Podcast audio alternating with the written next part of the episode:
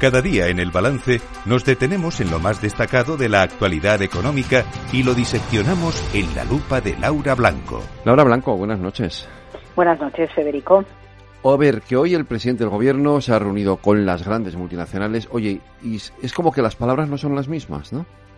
Bueno, claro, es que él les habla de certidumbre y seguridad, aunque también les, pide que se impliquen con el entorno, pero Federico, lo más interesante de todo es, eh, hay, hay como un halo especial de empresa deseada cuando hablamos de una multinacional eh, frente al, bueno, enfrentamiento que estamos viviendo, sobre todo en los dos últimos años, eh, con, eh, por parte del gobierno con la empresa local mm, nacional. ¿no? Eh, tenemos a unos enfadados y cabreados por las medidas políticas, la falta de seguridad jurídica, la falta de certidumbre y, sin embargo, ojo, hacía tiempo que no veíamos al presidente del gobierno rodearse de, de grandes empresas. Y aquí estaba Carrefour, Deloitte, Google, IKEA, ING, Siemens, Accenture, Thales, bueno, pues grandes compañías multinacionales que, que sí que tienen interés por el, por el mercado español. si recuerdas, creo que te comenté cuando estuve con CaixaBank, sí.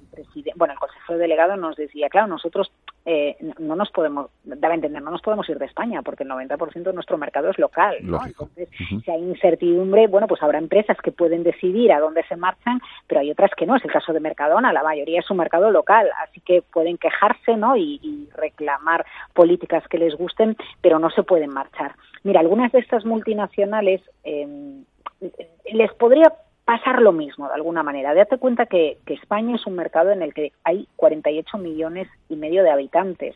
Eh, bueno, están los niños y los que son muy mayores, pero uh -huh. en general 48 y medio de habitantes que consumen, ¿bien? Por lo cual para muchas empresas, pienso en una IKEA, por ejemplo, ¿no?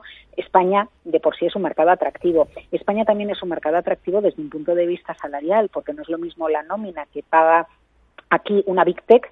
¿bien? Una, una Google, una Meta, que el sueldo que tiene que pagar al equivalente, al puesto equivalente en los Estados Unidos. Y luego España todavía tiene trecho por recorrer para homologarse para igualar a otros países europeos en el nivel de vida, no solo el salarial, eh, pensemos en una Francia o pensemos en una Alemania. Por eso las multinacionales, al margen de la localización geoestratégica o logística, para las multinacionales, España por consumo interno, por coste salarial y por oportunidad de, de, crecer en el mercado local, España resulta interesante para todas estas multinacionales. Lo que no me gusta tanto, Federico, uh -huh. es que encontremos esa sensación de aplauso, de atracción, de llamada a la multinacional y no la usemos para la empresa que, que es nacional, que es local, que al final es la que también, aunque necesitemos el capital exterior, por supuesto, también necesitamos que las relaciones con el tejido productivo nacional,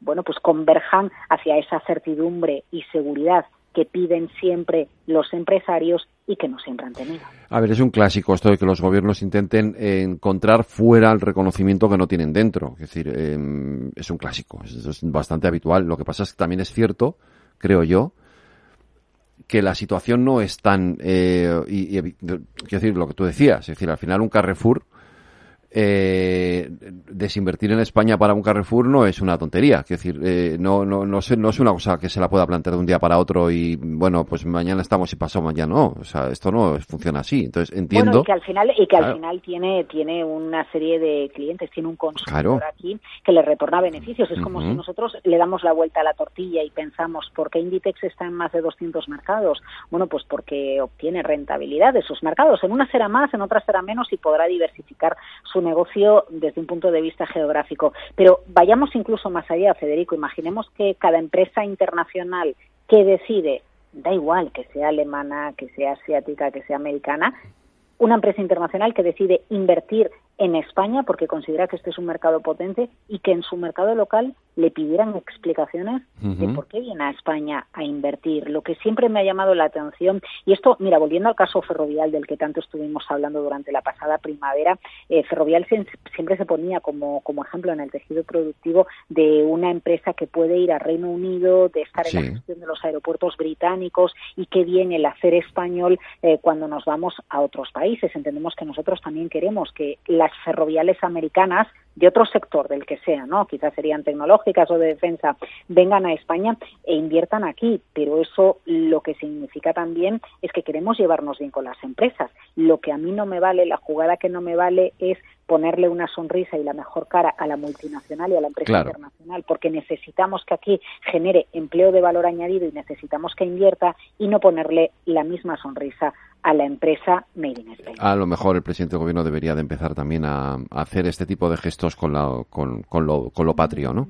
Bueno, bueno, lo hizo en los primeros en los primeros tiempos de la legislatura. Eh, bueno, es verdad que estábamos en época de COVID y era una época delicada, pero a lo mejor este es un primer paso para intentar provocar un acercamiento precisamente con el tejido productivo. Pues ojalá sea así, porque nos irá mucho mejor a todos. Mañana más lumpa aquí en el balance, Laura Blanco buenas noches. Buenas noches, Federico. Hasta mañana.